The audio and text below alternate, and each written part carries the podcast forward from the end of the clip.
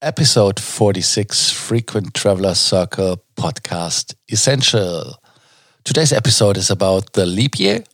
So we have 29 days instead of 28 in February. Welcome to the Frequent Traveler Circle podcast. Always travel better. Put your seat into an upright position and fasten your seatbelt as your pilots Lars and Johannes are going to fly you through the world of miles, points, and status. 29 days in February. What is the big issue about that? We have that nearly every four years with some exceptions. Exceptions are you can uh, divide it by uh, 100, then it doesn't work. And when it's divisible by 400, then uh, the 100 uh, division rule doesn't count. So it's not always every four years. So just to let you know that. But, anyways, um, so we have now the 29th of February today. And there are some consequences in aviation. Um, funnily, it's only about the software, and we remember the 2K. Uh, yeah, was it an apocalyptic uh, thing they were promising us, but nothing happened? Every computer worked fine, except some little exceptions, but uh, nothing major.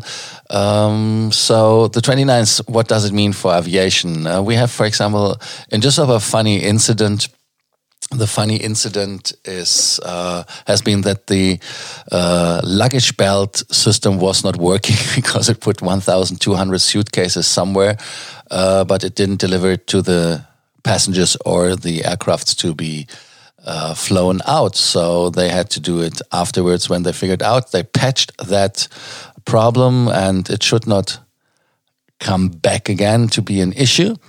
Um, but again how does it work for ITs that they cannot do it? Because the problem is um, it takes the Earth 365 days, 5 hours, 48 minutes, and 46 seconds to get once around the sun.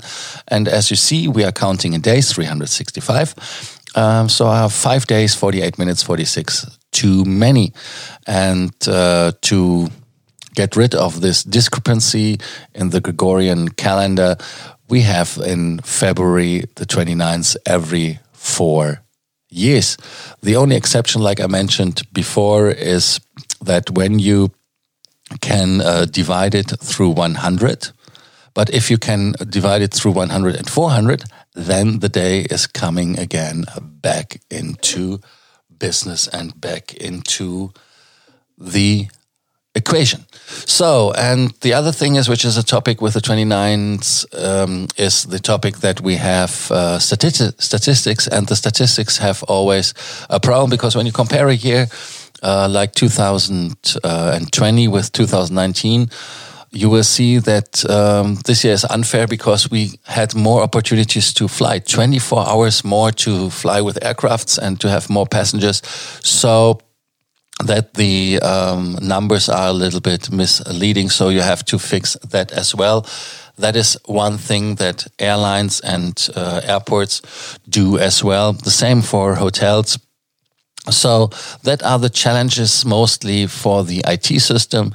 Let us know what is your opinion on the 29th. Did you have any interesting happenings because of the 29th in the aviation? And if you have other questions, do not hesitate to contact us. Uh, we are happy to help you with all of your questions regarding more miles, more points, more status. And do not forget to subscribe to our podcast, episode 46 today, that you will get all the following podcasts directly in your mailbox.